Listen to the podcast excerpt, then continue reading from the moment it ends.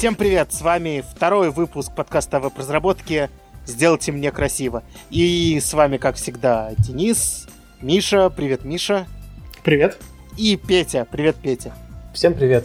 Кстати, я представляю так в таком порядке не потому, что я главный, а по алфавиту. Повезло. Отлично. Пришлось бы придумывать другую причину, если бы было в другом порядке. Это называется выбор султана, знаете эту тему, да? Нет. Фокусники часто применяют. Ну, например, предположим, у тебя есть 5 карт, или 7, и твоя цель, чтобы человек выбрал какую-то конкретную карту. Как ты это делаешь? Ты говоришь ему, укажи на карту. Он указывает на карту. Если это та карта, ты говоришь, о, бери, типа, это твоя карта, посмотри, это то, что ты загадал. Да, и он в шоке. Он же сам выбрал из семи. А если это не та, ты говоришь, так, я убираю ее, снова перемешиваю. Шесть карт, выбери одну из шести карт. А, не выбери, а укажи на одну из укажи на одну из шести карт. То есть ты ему не говоришь, что ты потом с этой картой сделаешь. А полный эффект, как будто ты, ну, как будто у тебя так и задумано, что первые два раза убираешь, а на третье это его карта. А реально ты просто ждешь, пока запоминаешь, ну, каждый раз при перемешивании, там с семью-шестью картами это несложно. Вот, выбор султана называется. Это пошло от того, что типа два ишака, и типа выберите одного из них, отлично, этого мы пощадим, а если не того, отлично, этого мы казним. Ну, понимаете, никакого, никакого выбора реально нет. Очень забавно. Это еще напомнило предсказателей э, животных, которые предсказывают э, исход матча. У нас есть э, там ишак, кошка, лошадь и осьминог, которые все предсказывают исходы матчей. И за счет того, что у нас их большое количество, мы каждый раз отсекая половину животных, можем в итоге создать животное с безупречной репутацией, которое там четыре матча подряд э, предсказывало исходы всегда. У меня давняя мысль сделать 1024 фейковых веб-эксперта, которые будут высказываться по каким-то темам, и у одного из них будет безупречная репутация в виде 10 подряд угаданных всего, и можно будет как-нибудь его репутацию потом обналичить разок в какой-нибудь фейк. Вот. Да. Ну, короче, непонятно, почему мы про это говорим не в пришоу, но понятно почему. Это небольшой тизер того, о чем мы говорим в пришоу. Слушайте наше пришоу, оно не про веб-разработку, вернее, не только про нее. А мы переходим непосредственно к фронтенду, и начнем мы с очень необычной статьи. И вообще необычно такое слушать в принципе, и мне кажется, этим статья и хороша.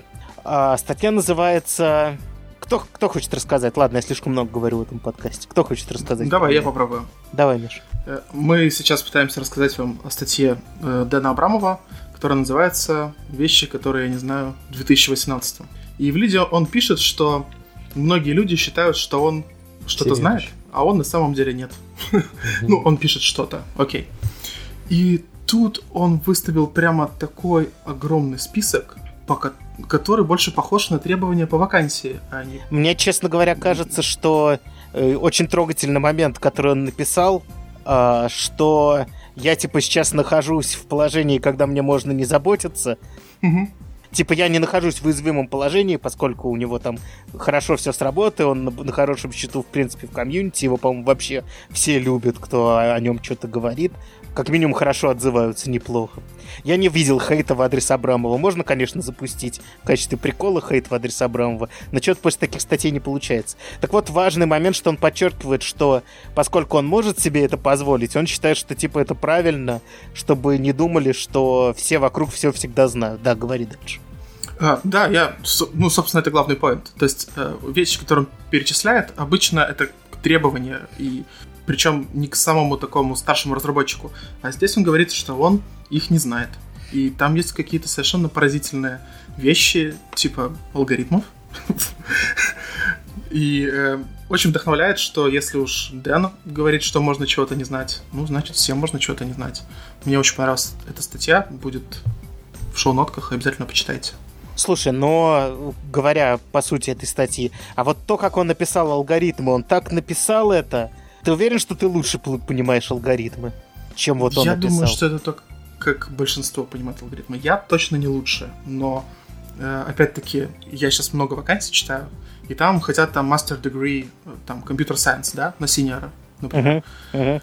И это совершенно не подходит по то, что не знает Дэн Абрамов. Ну вот представьте себе, к вам приходит Дэн Абрамов, там не может написать Quicksort, неужели вы его не возьмете? Кажется, это чушь. В этом-то да, в этом-то и проблема состоит, что так ли уж важно это в требованиях. И может быть то, что таких людей нанимают напрямую, просто зная об их способностях, это не так плохо, потому что, ну серьезно, к тебе пришел Абрамов, а ты у него спрашиваешь, что такое О большое, О малое, он не отвечает, и ты такой...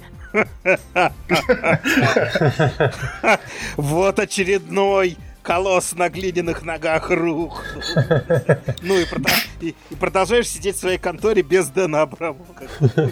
Кто мудак, спрашивается, да? К чести Дэна Абрамова надо сказать, что он, что он понимает о аннотацию. Но только он упомянул только одну, а их три на самом деле, так что... Да, я про это и сказал. Четыре. А, да, действительно, наверное, четыре. Ну там еще по-разному, там одной нотации иногда называются две разные вещи, но это не важно. Это реально не важно, потому что Потому что он там дальше говорит, что у него не глубокое понимание этого и честно признается. Какое самое удивительное для тебя, Петь, из этого списка? Парочка самых удивительных вещей, которые ты был уверен, что он знает.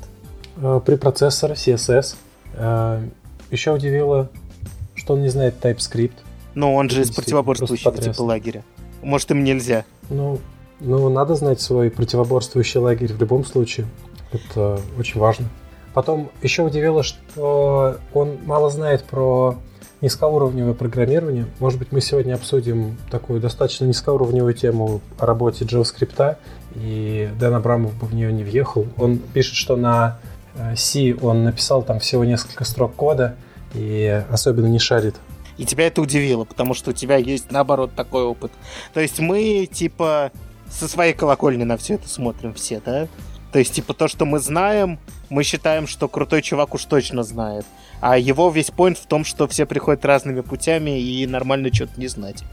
Я вообще полностью согласен с этим поинтом. Меня, конечно, до глубины души поразило и оскорбило, что он не понимает БЭМ. Но остальное простить можно. Не, подожди, он же сказал, что он использует БЭМ. Ну, это не значит, что понимать. А, ну, Это понимают БМ два человека на этой земле. Вегет на четверку и Господь, и Господь Бог на пятерку. Нет, на самом деле, чего-то из этого не знать. Э, кажется вполне нормальным, ну, с разным работали. Но он выкатил такой список, эм, которого, да, э, очень сложно ожидать. Я думаю, что это круто. Это такой офигенный камин. Э, очень много собрал эм, ретвитов в Твиттере. Прям вдохновляет. Молодец. А скажи, а чем, вот чем вдохновляет? Я, в принципе, согласен, но ты просто сказал, вдохновляет именно. А чем оно вдохновляет, расскажи.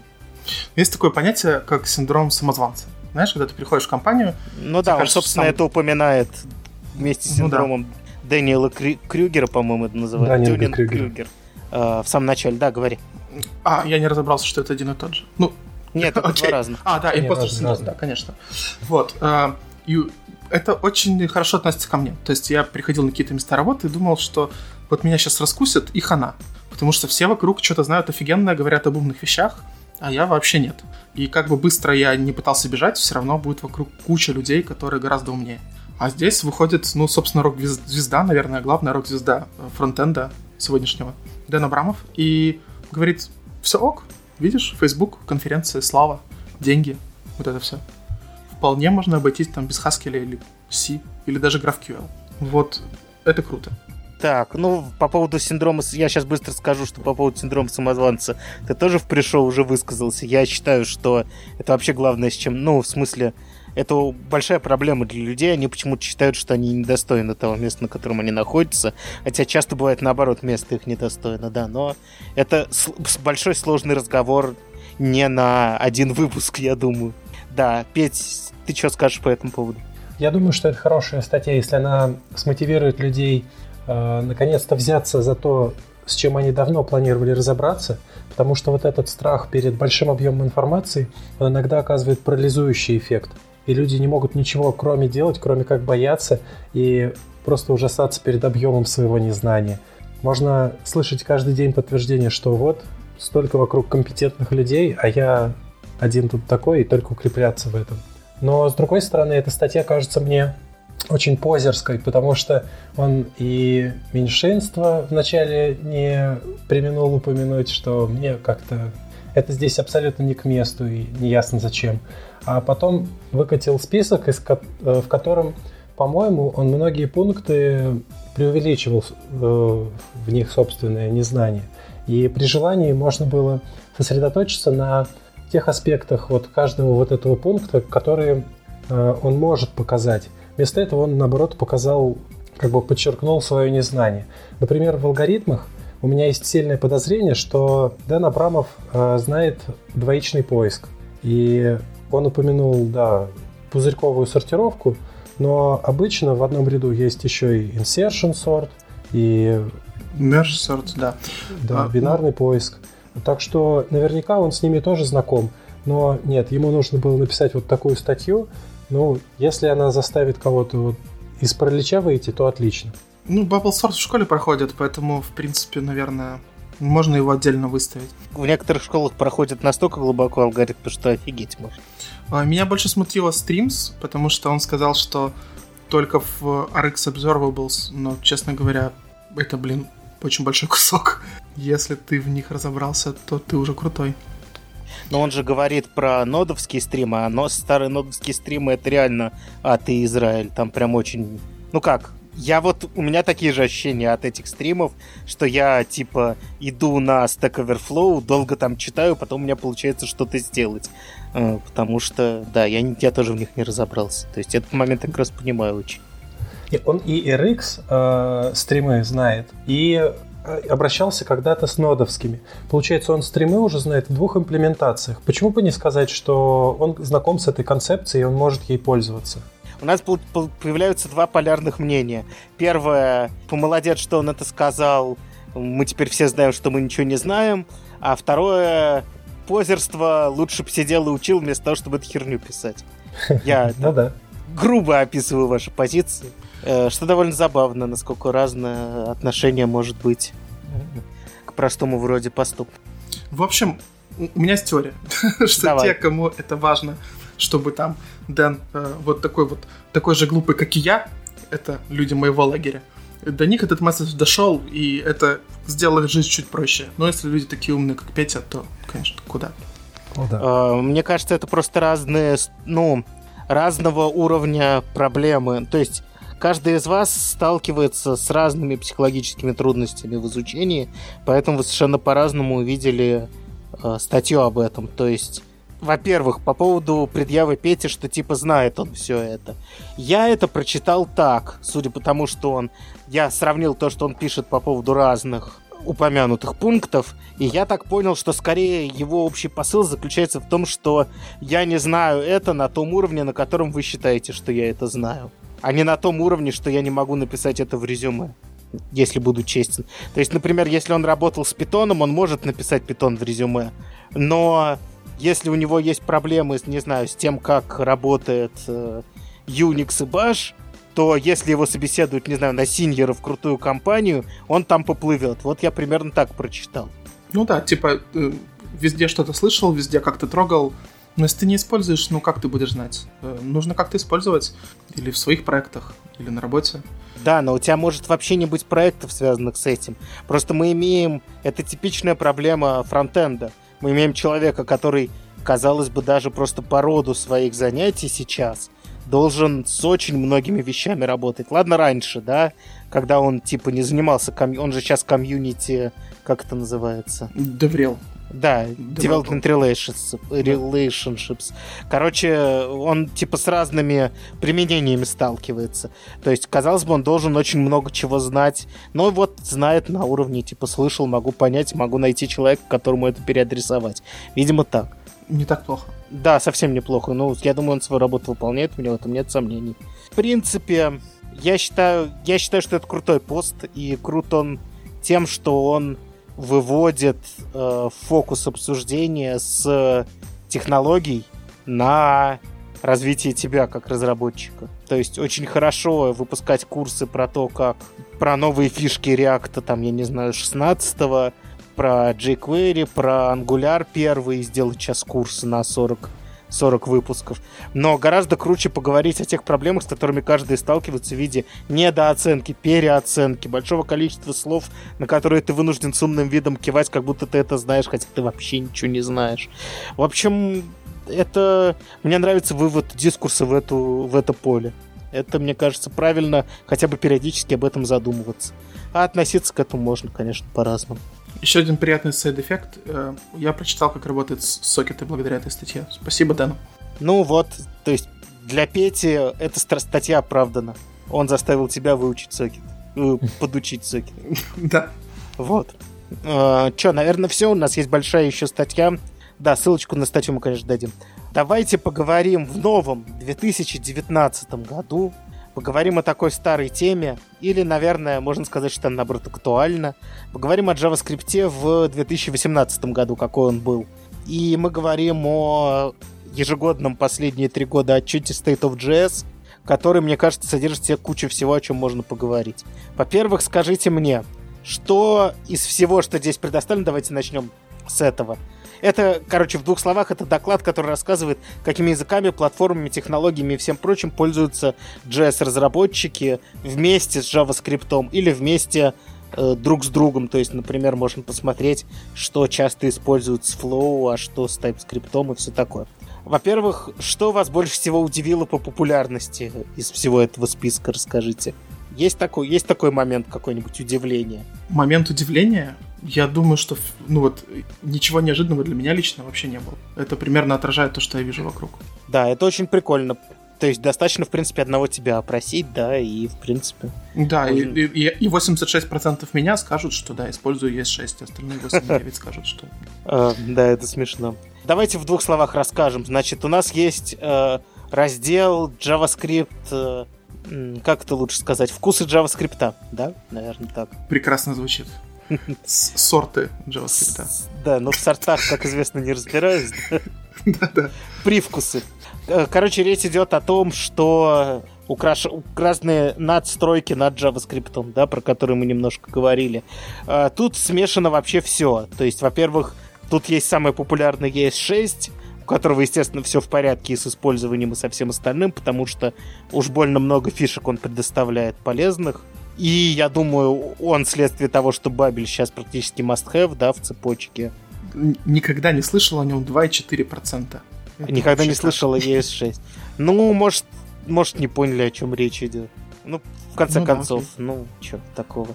Вот, дальше идут TypeScript и Flow. И тут довольно интересно что Flow вообще-то не так много человек попробовало. И почти нет людей, которые не слышали о TypeScript. Это прям удивительно. Это прям реально удивительно. Про Flow мне очень понравилась такая часть, что мы его очень хвалили в три голоса на, в прошлом подкасте.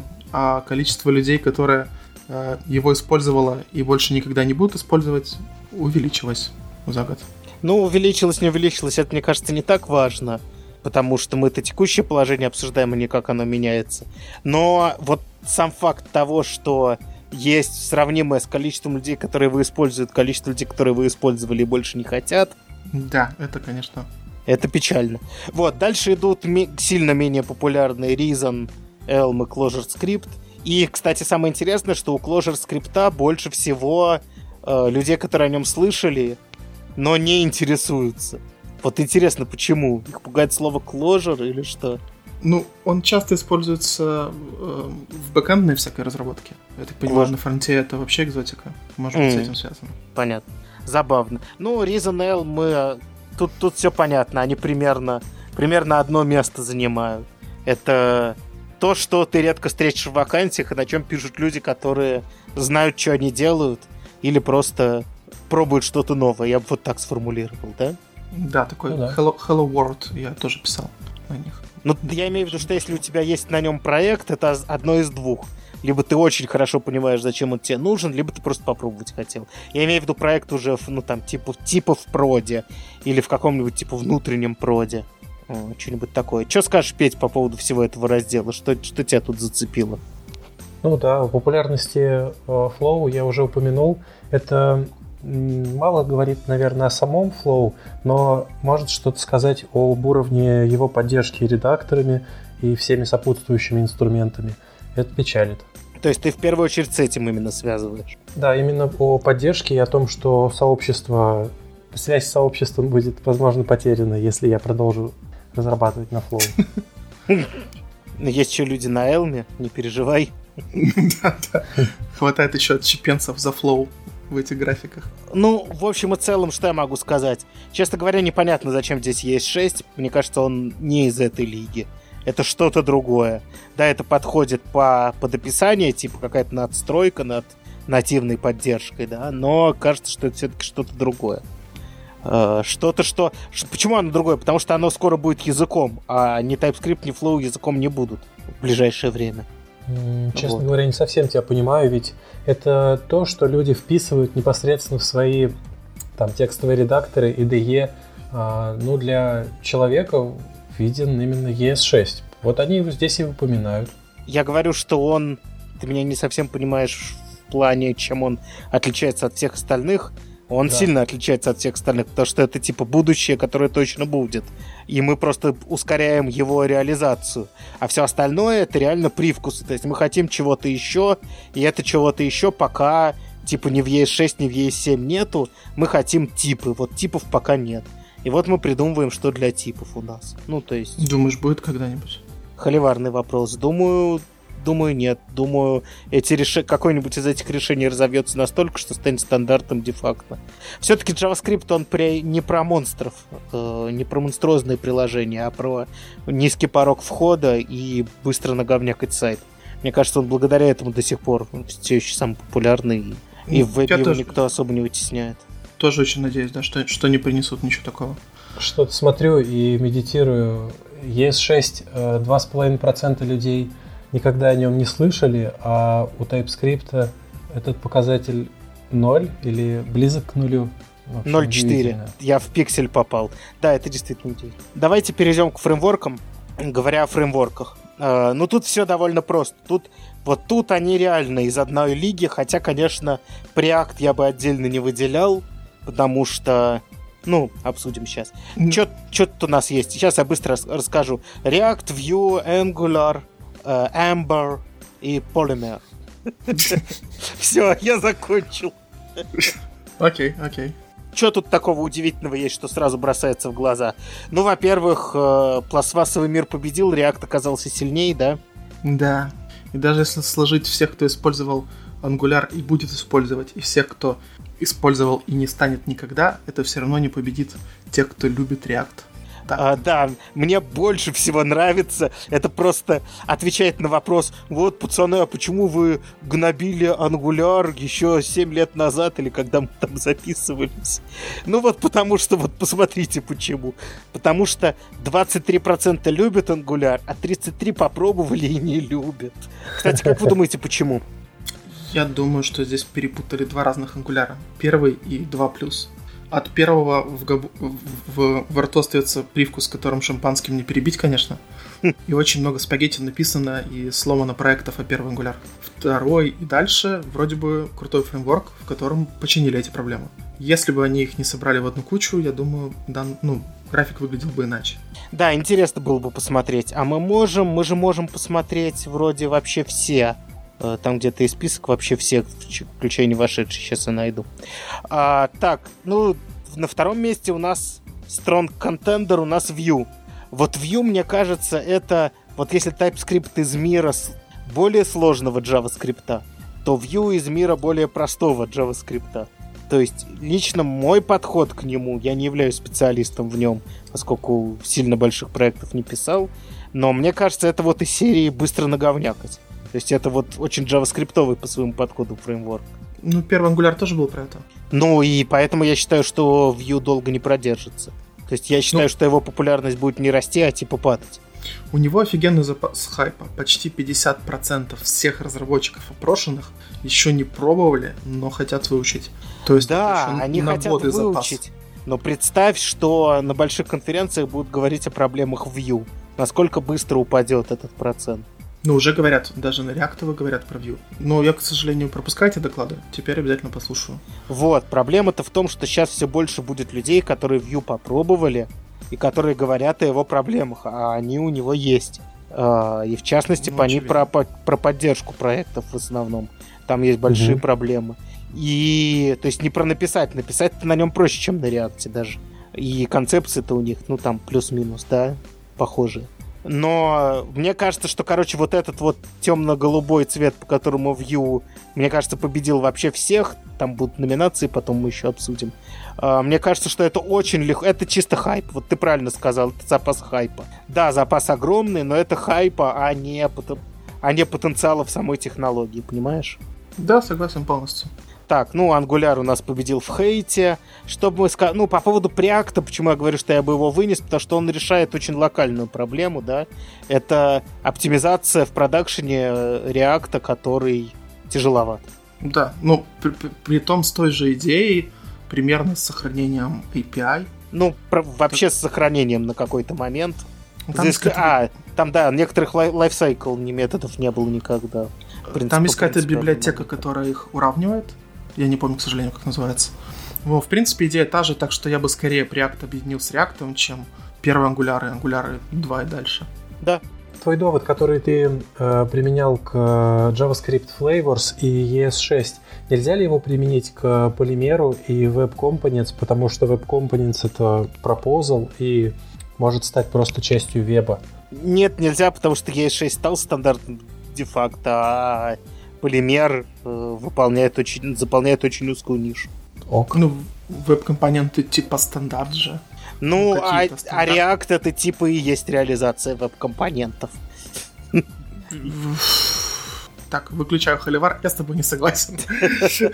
Не, ну я, я сам с собой не согласен. Я просто говорю про то, что вы посмотрите на столбик самый левый с реактом, а, окей, я а потом говорите, кто с кем не согласен. Ну, понимаешь, да, логику? Да, то да, есть, да, конечно. Э, они просто решают похожие задачи похожим методом. Просто полимер делает это более вот таким способом, да, React делает каким-то своим способом. Но, как я сказал, пластмассовый мир победил.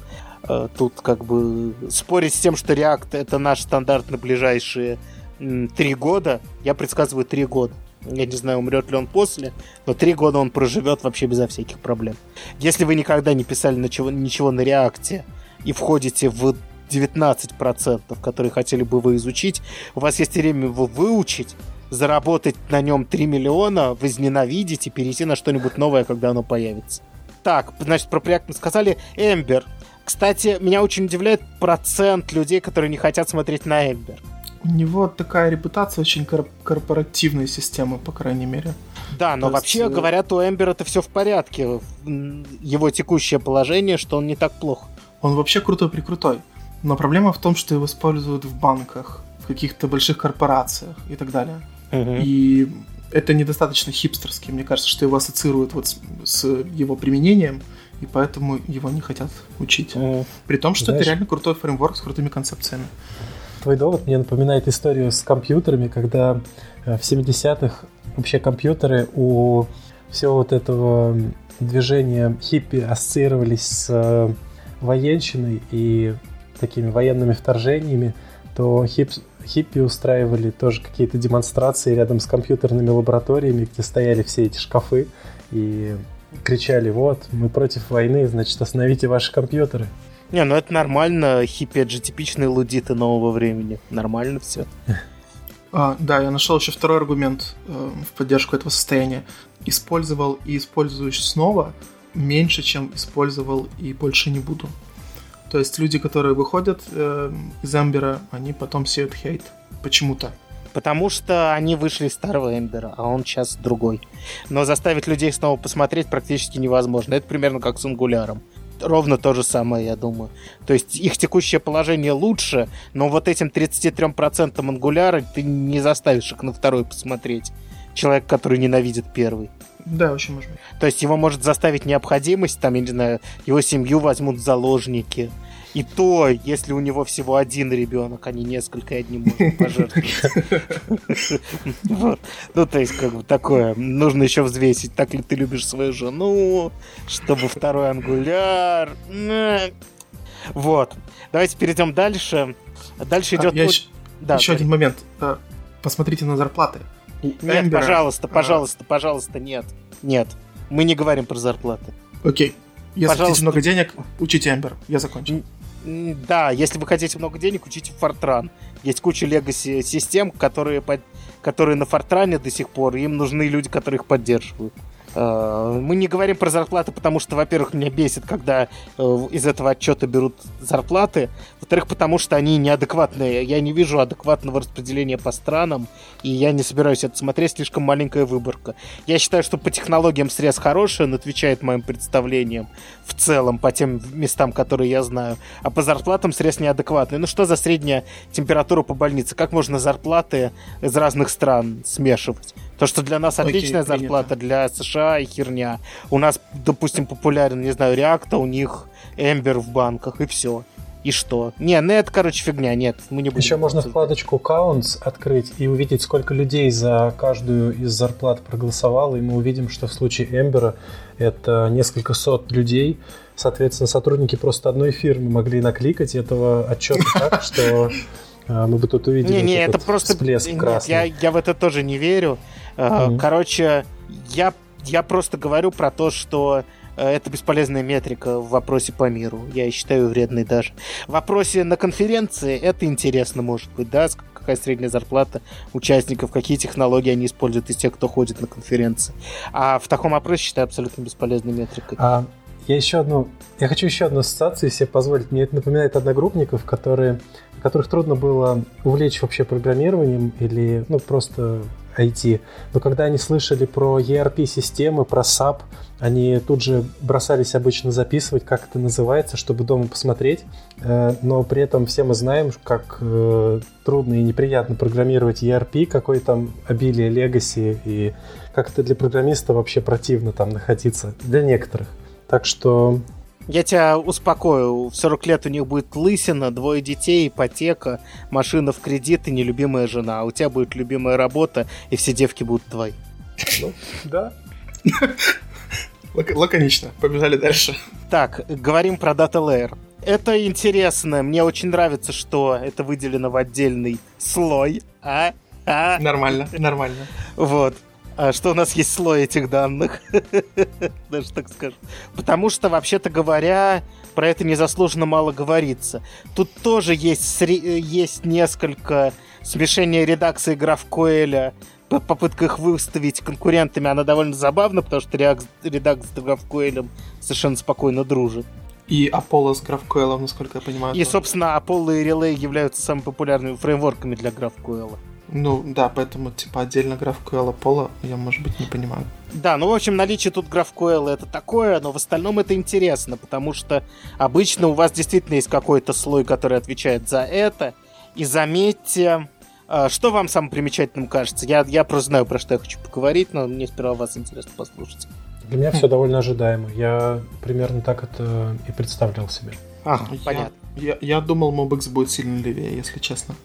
Ага, ну, над левее. Ты думал, он сильно популярнее? Да. Я всегда слышу о сравнении редакса против MobX и переходите на MobX. Но так, чтобы, типа, использовать GraphQL и Apollo, это в каких-то совсем хипстерских снах, мне казалось. Да, но я вот на прошлой работе своей использовал GraphQL и Apollo, поэтому... Причем, ну, в продакшене прям, поэтому в этом нет ничего нереального.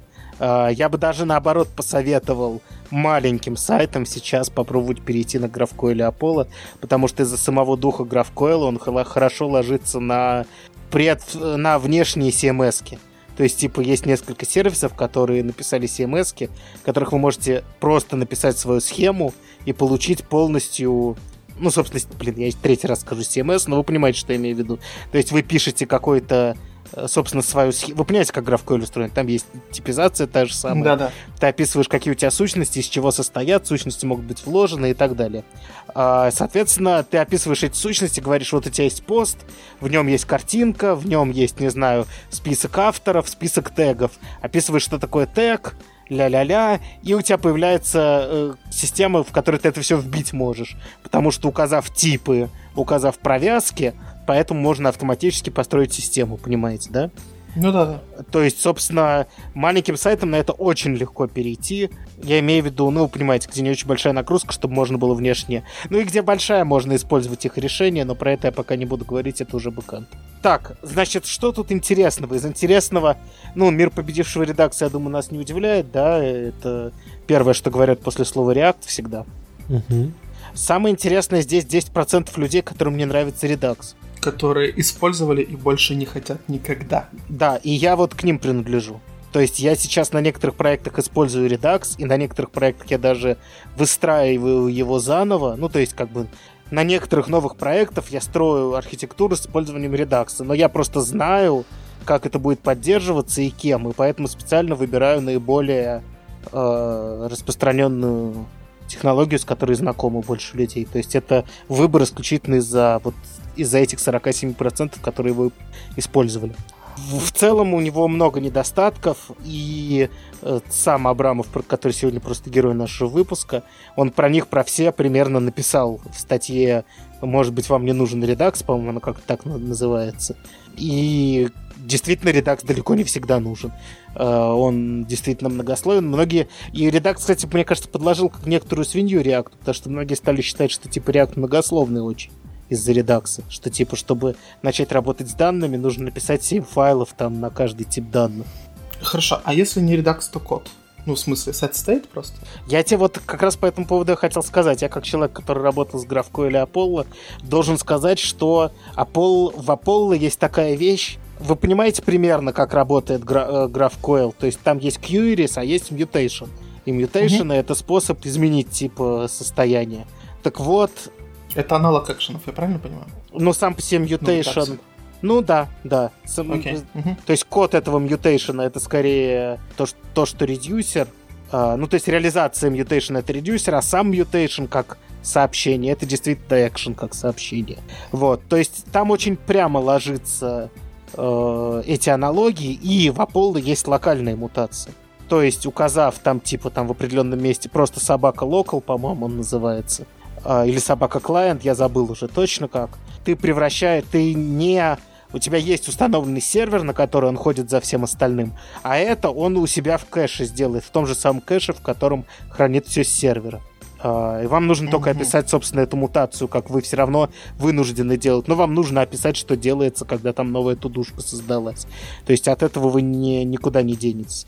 Вот. И у этого появляется такой плюс, что ты можешь очень легко вещь, которая тебе теперь нужно хранить на сервере, туда переместить. Ты просто поддерживаешь. То есть для локальных мутаций ты локально описываешь типы, а, поскольку они не с сервера приходят.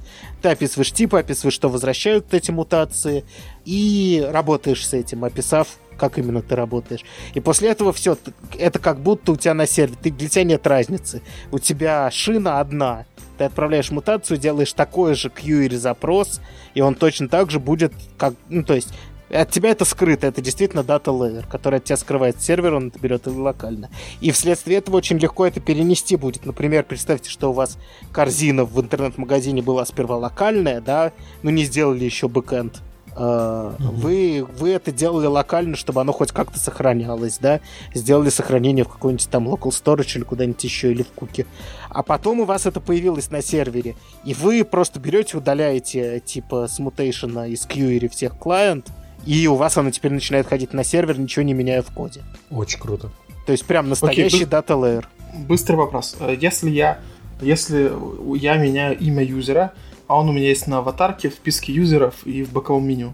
Оно автоматически все подсосет везде, то есть там не нужно руками нормализацию делать. У тебя по аналогу коннекта есть э, функция query, которая оборачивает любой твой компонент в query, которая следит за актуальностью данных, э, пере, может по, может там полинг легко настроиться, то есть чтобы он периодически запрашивал данные. Но если у тебя локально он разлогинился, то есть ты знаешь, что он разлогинился, это... Ну, давай, не разлогинился, поменялось имя. А, переименовал себя. А, ну да, форме. Если... Оно ушло, там с сервера пришло подтверждение, а это имя есть в трех местах на странице. Ну, оно, само... оно, оно через Connect, через аналог Connect, который называется там Query. Ну, там есть вариант в виде э, компонента и в виде обертки, которые возвращают. Ну, то есть как... Угу. Ну, как, как обычно. Как, как, как обычно, как везде. Вот. И, соответственно, у тебя этот коннект из своего кэша приконнектит новые данные, у тебя придет в пропсах новое значение, ты перерисуешь. Крутяк. Все абсолютно так же самое. Мне Оно нравится. также работает абсолютно. Вот, просто у него есть такая милая фишечка, что типа, э, если уж ты зам... там чуть-чуть посложнее написать, чем экшен, ну, в смысле, надо на типы заморачиваться. Вот в чем сложность. Но обычно, если у тебя GraphQL, ты понимаешь типы данных, которые в GraphQL, хорошо, потому что тебе их приходится запрашивать постоянно. Вот. Хорошо, еще один быстрый вопрос. Ты говоришь, типы данных, они там по-своему описываются. А мне не нужно одновременно держать типы в TypeScript там, или во Flow? А, слушай, я, а, вот, я на это отвод, ответа не знаю. Я не знаю, как дружит GraphQL с э, TypeScript или Flow. У меня не было Окей, опыта. окей. Потому что если два раза, то это там другое удовольствие совсем. Если можно где-то один, было бы вообще офигенно. А, Мне кажется, что... э, Мне кажется, что решения точно есть какие-то, но, скорее всего, тебе придется где-то указать э, в другом формате. Формат другой. Но, может быть, есть прозрачный экспорт, типа. Мгм, Все, ти- все окей. типы с нашего бэкэнда. Там же есть endpoint, который умеет по-разному выдавать все. То есть, может, там есть... Можно настроить экспорт и просто даже динамически это подтягивать. Ну, в смысле, через CI какой-то, то есть, чтобы у тебя всегда был актуальный с бэкэндом типы. Вот, короче, рассказал про свой Потополо. Он, как вы, наверное, понимаете, э, я принадлежу к 11%, которые использовали Apollo. И я, в принципе, доволен опытом. И, опять же, учитывая, что GraphQL тебе дает много чего сразу, и про это мы еще поговорим, я думаю, отдельно про GraphQL. Про это есть пара статей прикольных. Вот. Так что для меня вполне объяснимо, почему они следуют следом за редаксом, идут следом за редаксом. Вот, ну, Relay это тоже GraphQL, но там он, у него гораздо выше порог входа, он сложнее по способу общения и гораздо мощнее. Но насколько он сложнее, вы, наверное, видите, да? Да, да. Типа 1,1%, которые типа норм, и 1,3%, которые больше не хотят этого всего. Ну, про бэкэнд фреймворки мне нечего сказать. Мы имеем победивший Express, и, ну, наверное, можно сказать, что Next.js реально Next за ним, да? Мгм. А вот все остальные, мне кажется... Ну, Коа тоже ожидаемо. Да, Коа тоже ожидаемо, он очень часто. Но, мне кажется, вот типа тот, кто там на шестом, на пятом месте, это каждый год, мне кажется, будет меняться. Пока не видно силь- сильного э, конкурента. Да, в, с 53 и 75 никогда не слышал. Конечно, бороться Да. не за что. Да, абсолютно. Ну, тут просто мне нечего говорить, потому что для меня, если мне вдруг нужно что-то, а у меня сейчас, если у вас есть GraphQL, вам не особо нужно. Ну, и сервер рендеринг, да, на сервер рендеринг легко через Express настроить, решение есть. Вот, для чего еще сейчас нужна прям непосредственно нода? Ну, много для чего. Но, мне кажется, Express покрывает эти случаи все. К тестингу переходим, к тестированию. Что вас тут удивляет? Ха-ха. Скачок Джеста был А. очень быстрым, мне кажется. Еще, мне кажется, недавно о нем я не слышал, и теперь он э, на первом месте просто-напросто. Но обрати внимание, что людей, которые не слышали о человеке, ой, о, о технологии на первом месте, больше, чем на втором и на третьем. Это очень смешно. Да, очень ворвался стремительно Джест в нашу жизнь. И что вы думаете, заслуженно он на первом месте или это как-то изменится? Ну, надо сказать, на первом месте можно сказать, что первое, второе, потому что разница там просто минимальная. Ну, простите, Моча сколько... Я правильно произношу это слово? Мока. Мока. Мока, правильно. Мока. говорите. Окей, окей, простите. А, да, Мока сколько лет уже, я только начинал писать с JS, и вот она уже была. Поэтому, Мгм. ну, хорошо, пусть делят первое и второе, но все-таки у Джеста совсем другое первое и второе, чем у Моки. Что вы думаете по поводу... Ну, а, кстати, да, самый у нас с ровными полосочками это Жасмин. Как вы думаете, почему? Почему так много людей, которые... Больше всего, которые недовольны, и больше всего, которые не интересуются? Слушай, мне, честно говоря, очень сложно говорить о Джасмине и Моке в отрыве и Карме, Мгм, вот это мгм. в ту же кучу, потому что для меня это все какая-то ерунда, которую всегда нужно использовать вместе, в связке. Ага. Мгм. Что-то оттуда подтянул, что-то отсюда. Ну, я понимаю, что я сейчас звучу очень так себе, как специалист, но мне Нормально, очень сложно нормально. разобраться, что из этого что. У нас... э, Мы начали с Абрамова, поэтому мы имеем право. Да. Не, Мока — это, насколько ну, я помню, набор ассертов, а Жасмин — это непосредственно тест-раннер. А карма? Карма, по-моему, тоже тест-раннер, э, более приближенный. Он позволяет брау- э, писать тесты, выполняющиеся в браузере. Жасмин э, лучше заточен под ноду. Да, совершенно точно. А что, кстати, про энзим вы скажете? Тут просто про все прям хочется хотя бы упомянуть, потому что я смотрел на него и даже пробовал, и он очень, очень прост в использовании. Прям проще, только жест проще, Ну, мне кажется, Just- чем он. Энзим, энзим с джестом используется для рендеринга, Да, поэтому, ну, энзим, бомба, пушка, тоже очень простая тема. Но я его самостоятельно не использовал. Я его начал в тот же день использовать, что и Jest. Mm, понятно. Так, а вот Storybook, мне кажется, он несколько выделяется из этого списка. Вам не кажется по своему? Я вообще не знаю, что такое Ava, простите, вообще просто не знаю. А, может быть, очень крутая вещь, но я в 72%, которые не слышали. А вот Storybook, что вы скажете по поводу него? И... Это типа style guide иста? Это вообще не совсем про тесты. Это скорее действительно, ну вот Storybook, это хорошее его название, style типа набор стайл гайдов для вашего проекта. Окей. Ну, наверное, его используют в связке с тестированием. Я могу только угадывать, к сожалению. Э, мы использовали стайл гайдиста, это, я так понимаю, аналог. Да, Такая да. штука, где компоненты описываешь и хапи. Вот, но как его? Скриншотами разве что его тестировать? Я могу только угадывать, нечего сказать. Нет, а он же не, он скорее действительно как э, как пример того, вот ты хочешь зеленую кнопку, какие у тебя должны быть пропсы, чтобы была зеленая кнопка. Э, ты хочешь там использовать, не знаю, эмоджи на кнопке, вот так ты это должен делать. То есть это скорее проверить, что у вас ничего не сломалось, э, и показать, что нужно использовать для такого эффекта. То есть это жесткой связки с, как правило, дизайнерами используется. Э, это ну, больше да. для того, чтобы ты реализовал, а они посмотрели, так ли компонент вживую выглядит, как они думали. То есть это не для автономного тестирования непосредственно JavaScript. Это вот скорее с той стороны, с человеческой подход к этому. Вот, поэтому мне кажется, что Storybook полезно вообще заводить, особенно если у вас появляются какие-то общие UI-компоненты между проектами. Прям хорошая вещь. Очень простая, очень необычная и полезная на удивление. Jest лично меня удивил тем, что в нем есть решение и для того, чтобы делать фейковые объекты, мокать э, ваши модули под тестами. И в нем предусмотрено решение для того, чтобы в рантайме транспилировать ваш код, написанный там. В рантайме? Да, да. Прямо при исполнении э, теста он транспилирует э, из самого свежего ECMAScript. Окей, а э, как он знает, как ты транспайлишь? Ну, в смысле, там же лоудеры, парсеры, это все можно использовать как хочешь. То есть ты webpack конфиг ему кормишь или он... Не, webpack здесь ни при чем. Он BabelRC должен... BabelRC же основной файл для этого, да. Угу. Ну, или... А если у тебя TypeScript?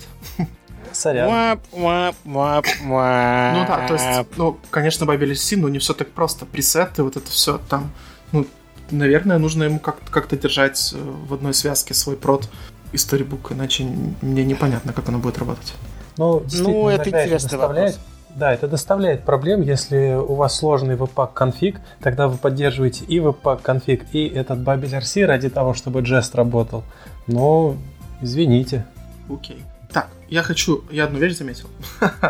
А с ростом популярности Jest выросло счастье разработчиков, если вы посмотрите в самый низ. Э, у нас было 3,2 по пятибалльной шкале. Счастье тех, кто пишет тесты. А сейчас 3,8. Я отдаю лавры Джесту. Вы как? Стали ли вы счастливее из-за Джеста в вашей жизни? У меня все очень плохо с использованием тестов, а, поэтому мне, мне из всего этого больше всего нравится Storybook, простите. Ну, да, Storybook сильно прям отличается при этом всем.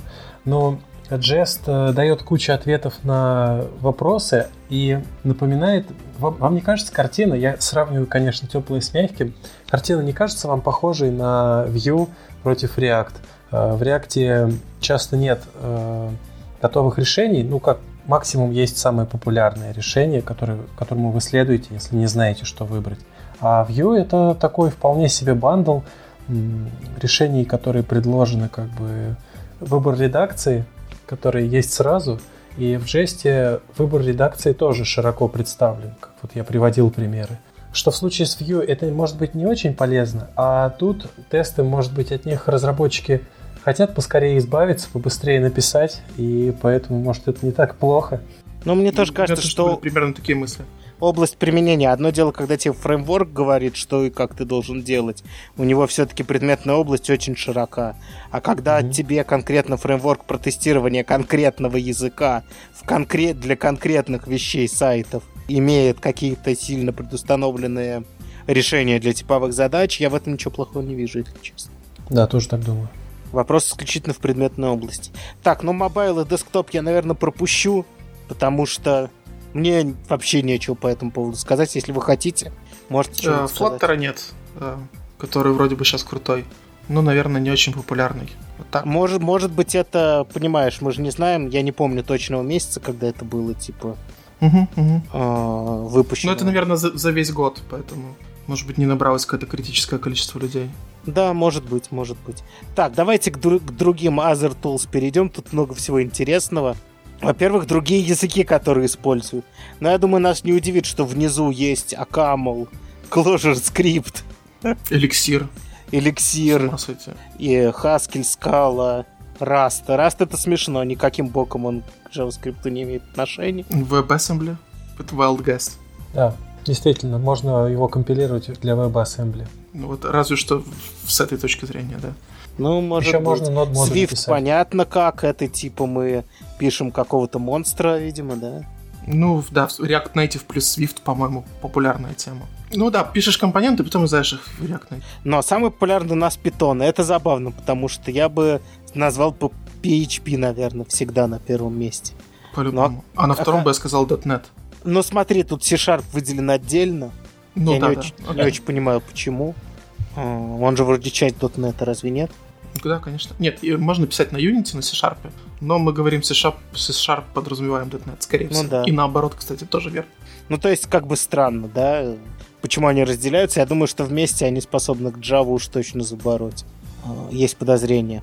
Вот, ну, Python, PHP никого не удивляет, да, скриптовые языки, JavaScript скриптовый Это язык. очень странно, э, Писать на них просто, они тоже для веба в том числе. Хотя, конечно, Python хороший язык почти для всего, что не требует мегафункциональности. Как... Или очень специфической предметной области. Как говорил Бобук, э, Python второй лучший язык для всего.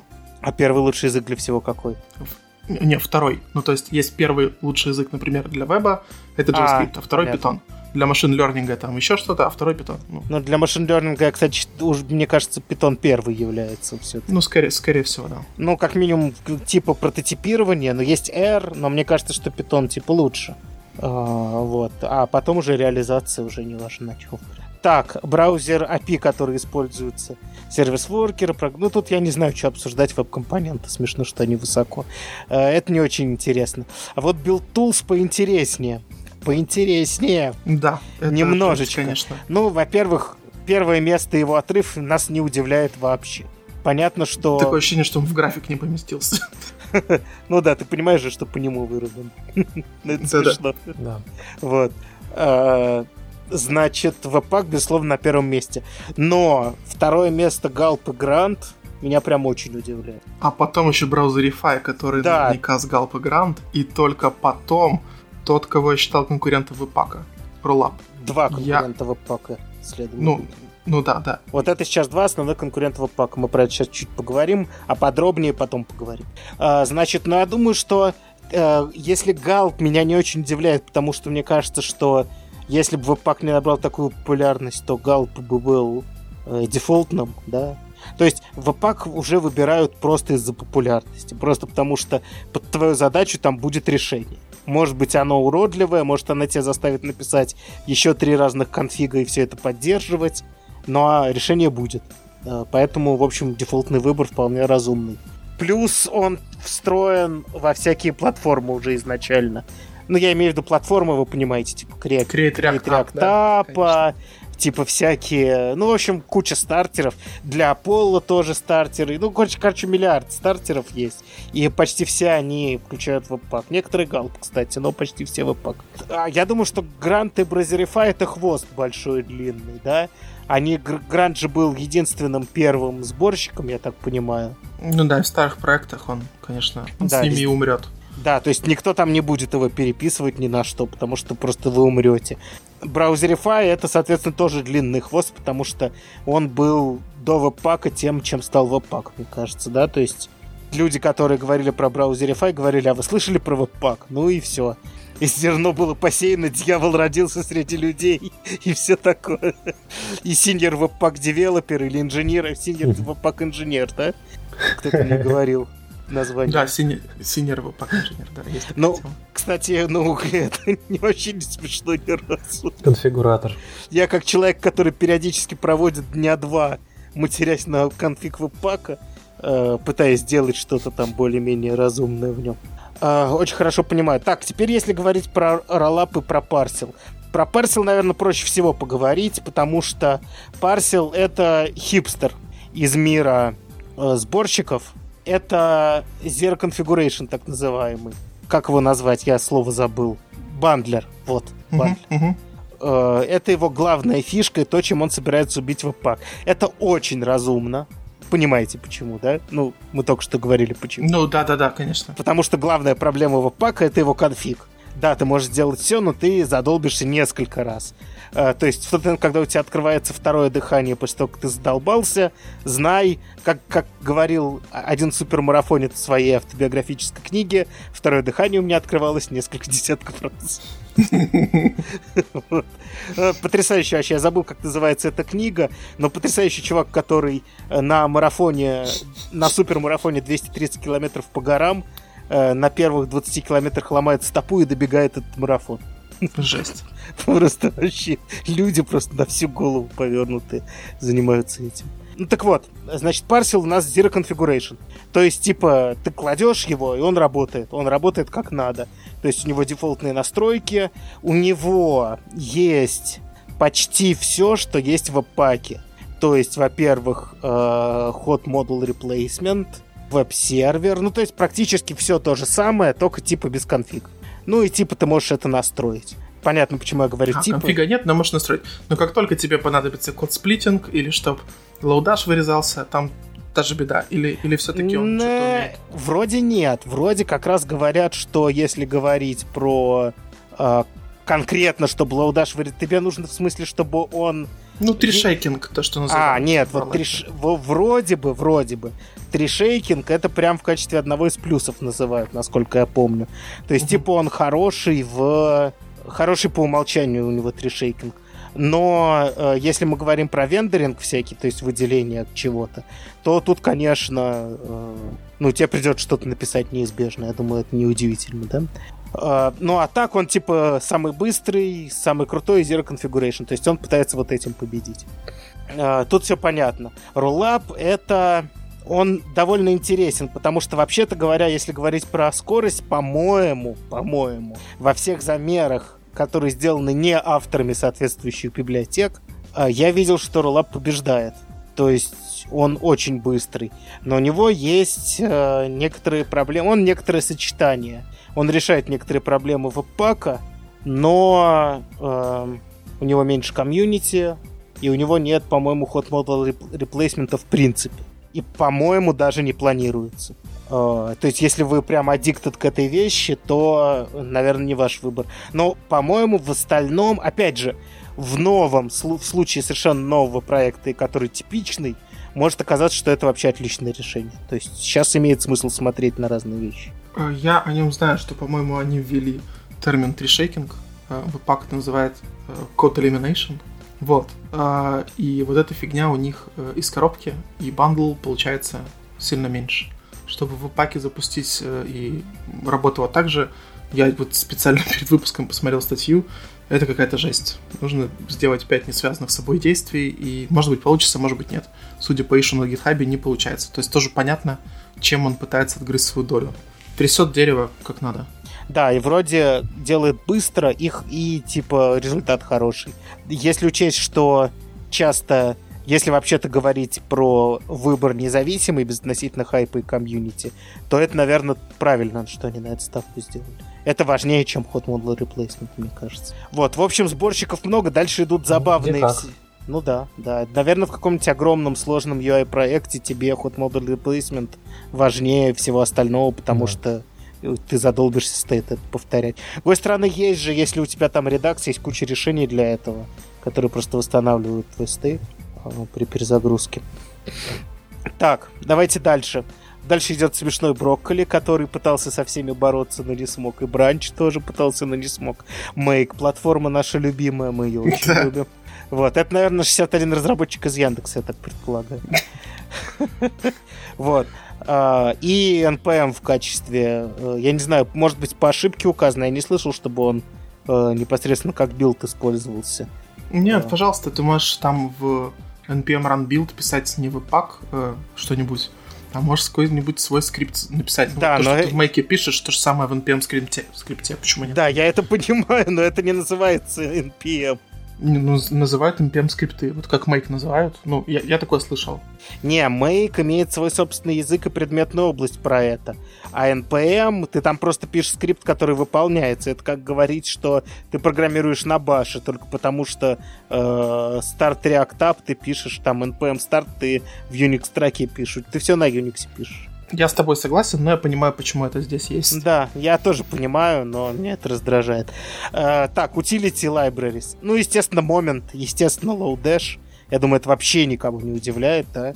Э, Используете ли вы Lodash так, как и вы использую я? Использую я. И момент использую. Ну, момент, само собой, без момента жить вообще нереально, если у вас хоть что-то про даты есть. Вот, а Lodash... э, э, ну да, мне кажется, он стандартным тоже каким-то стал. Что у нас там еще есть? Рамда довольно высоко. Это, наверное, все вот те функциональные языки подтянулись в одну рамбду, стянулись. Меня удивляет, что jQuery используют как утилити библиотеку. Я думаю, здесь какая-то проблема с э, пониманием опроса, потому что его сюда... В общем, я думаю, что это то ли люди не так поняли, либо... Вот что вы об этом думаете, что jQuery на третьем месте перечне utility libraries?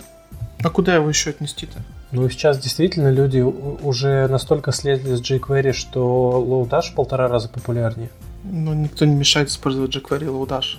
У них разные назначения. Я работал на ряде проектов, где были и jQuery, и Lodash.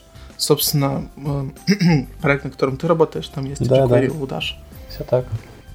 Так, текст-эдиторы. Тут меня, конечно, удивляет победа VS Code, потому что, несмотря на то, что я обещал и были выходные, я его так и не попробовал.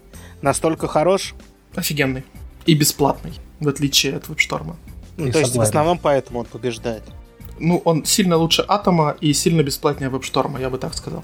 А, ну, Sublime тоже условно бесплатный. Условно, ну, за него надо платить. Он денег Ну, стоит каких-то. ну Нет, он, он, по-моему, платный. Третий Sublime я покупал. А, М, не по... То есть, там, может быть, триал есть, но так-то он платный, да. Забавно. А, Notepad++, Nano, PyCharm. Ну, это понятно все. А, хорошо, мне все-таки нужно попробовать его. И давайте перейдем к, последней, к последнему. К наградам. Самое большое удовлетворение, и ну, в нашем подкасте ведущие поддерживают, это жест. Вопрос. Давай, пока мы пошли дальше, ты хочешь все заспойлерить нашим слушателям? Или пусть они сами посмотрят что-нибудь? Мне так понравилось на эти вопросики нажимать. Давай А, дальше. окей, окей, ладно. Тут есть еще несколько номинаций. А, Это прикольно. А, В принципе, а, самое большое удовлетворение, как Денис уже сказал, мы угадали. Самый большой интерес тоже. Дальше можете посмотреть, как совпали ваши мысли. Да, забавно. Хорошо, давайте, давайте посмотрим, что мы еще хотим обсудить. Давайте дадим э, ссылочку на дизайнерский материал. А то мы все говорили про JavaScript, и у нас все остальное пострадало. Петь, расскажи, пожалуйста, про ссылку, которую ты предложил. Да, есть э, замечательный сайт CodeRops, который, э, на мой взгляд, предназначен для людей, которые где-то общаются между дизайнерами и э, фронтенд разработчиками. Обычно я захожу на этот сайт, чтобы посмотреть какие-то клевые сайты, сверстанные другими людьми, и они сами их называют э, inspirational designs. Э, Это очень красивые, очень интересно запрограммированные штуки, которые мотивируют вас самому что-то изучать и пытаться сделать как они. И на сайте CodeRops, у которого очень странный домен timpanus.net, я думал codrops.com, например, нет, timpanus.net, они собрали материалы за 2018 год, э, где есть большое количество очень классных и красивых вещей. Например, есть э, кнопка, которая после нажатия просто распадается на кучу маленьких частичек, как будто она из песка или из каких-то маленьких объектиков вся состоит, и ее будто сдувает. Э, Это можно долго и длинно описывать. Проще зайти на сайт и нажать на кнопочку, и вы увидите, как она вся сгорает или рассыпается. По-моему, это Ну очень да. здорово выглядит. Это тот момент, когда, допустим, ты знаешь, в отличие от Дэна Абрамова, всякие к- canvas и, вс- и, все такое прочее, но совершенно не знаешь, поскольку ты программист, как бы это симпатично применить. И тут, конечно, в плане вдохновения очень много есть примеров, мне кажется, очень веселые. Очень весело за, на это посмотреть и действительно вдохновиться. Можешь самому попробовать. Некоторые из этих вещей очень просто технически реализованы. То есть, Мгм. ну, ничего сложного там вообще нет. А эффект потрясающий иногда. Да, среди них э, я еще парочку назову. Например, картинка, которая появляется после при наведении на при ховере на определенные участки текста или участки вашей страницы.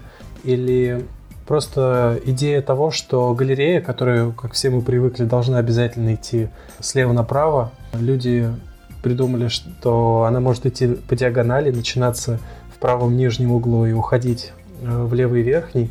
И мы э, потому еще упомянули вот этот перечень материалов, потому что есть что добавить. А, Почему-то сбор, авторы этого сборника не упоминают такую интересную концепцию, которая применяется в дизайне, и она же есть в программировании. Это паттерны. Э, Вы знаете, наверное, что в программировании есть дизайн-паттерны, и э, оказывается в дизайне тоже принято использовать некоторые паттерны, и они, что интересно, отвечают тем же самым критериям паттернов, которые есть в программировании. У них есть название, известна проблема, которую они решают, известен рецепт, как эту проблему решить, но при этом куча разных реализаций могут этому рецепту удовлетворять. То есть нет какого-то одного самого правильного и каноничного решения. И вот дизайн-паттерны, ну, паттерны в дизайне интерфейсов, э, в качестве примеров кнопка. Э, Вам обычно будет описание такое, что вот вам надо получить какое-то узнать, когда пользователь готов к действию. Как вы это сделаете? Вы нарисуете квадрат с надписью, и человек, когда щелкнет по этому квадрату, действие совершится. Вот, пожалуйста, кнопка это э, паттерн интерфейса.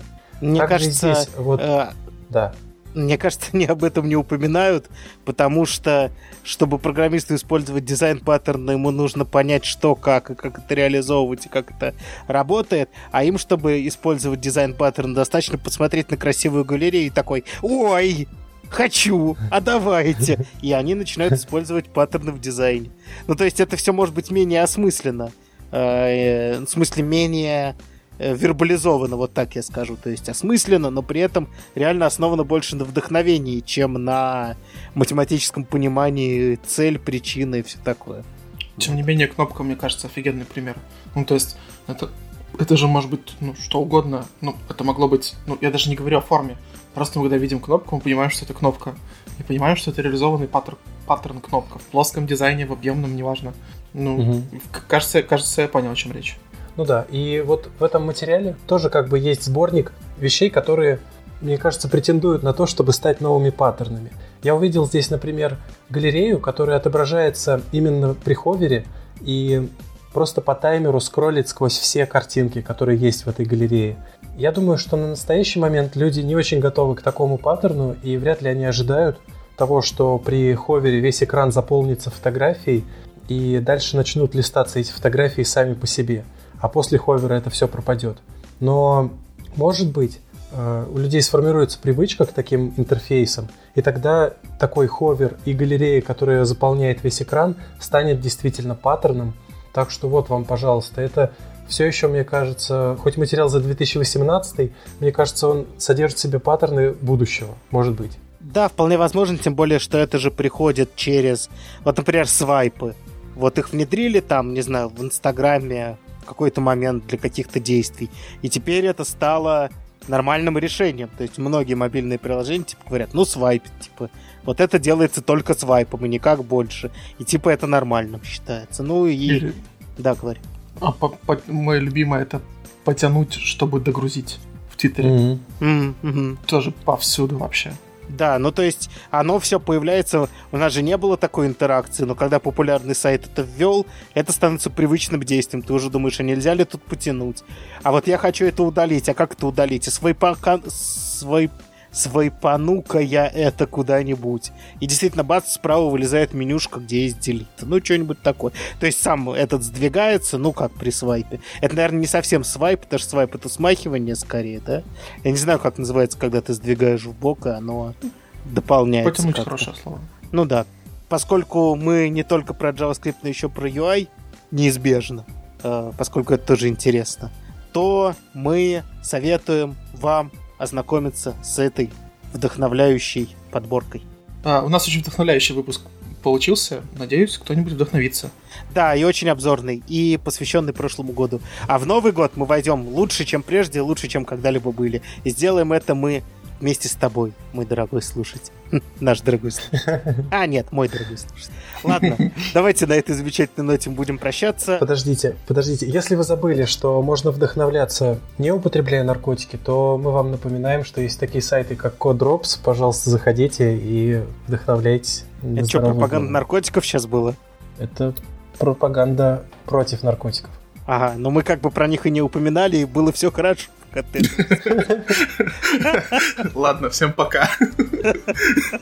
Да, всем пока.